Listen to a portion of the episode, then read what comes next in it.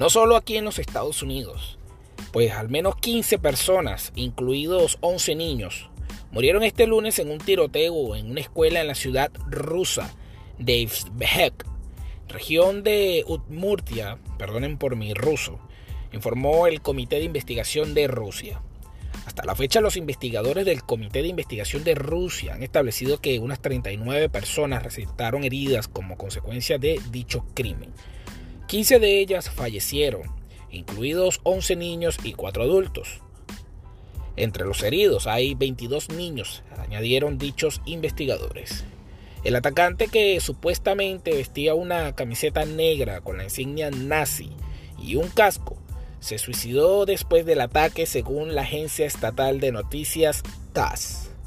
Las autoridades identificaron al atacante como Arsen Kazantev, un residente local que nació en el año 1988 y era exalumno de la escuela donde ocurrió dicho tiroteo.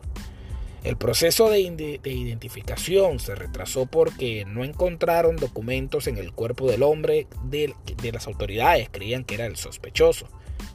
Los investigadores ya comenzaron a registrar la residencia de Casastev y así investigar reportes sobre sus puntos de vista neofascistas y la ideología nazi. Por su parte, el portavoz del Kremlin, Dmitry Peskov, dijo que Kazantev era una persona que aparentemente pertenece a una organización o un grupo neofascista.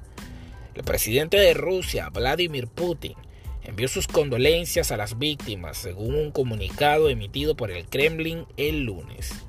El presidente se solidariza profundamente con todos aquellos que perdieron a sus seres queridos, a sus hijos, en esta tragedia y desea la recuperación de aquellos que resultaron heridos por este acto terrorista inhumano, dijo Peskov en un comunicado.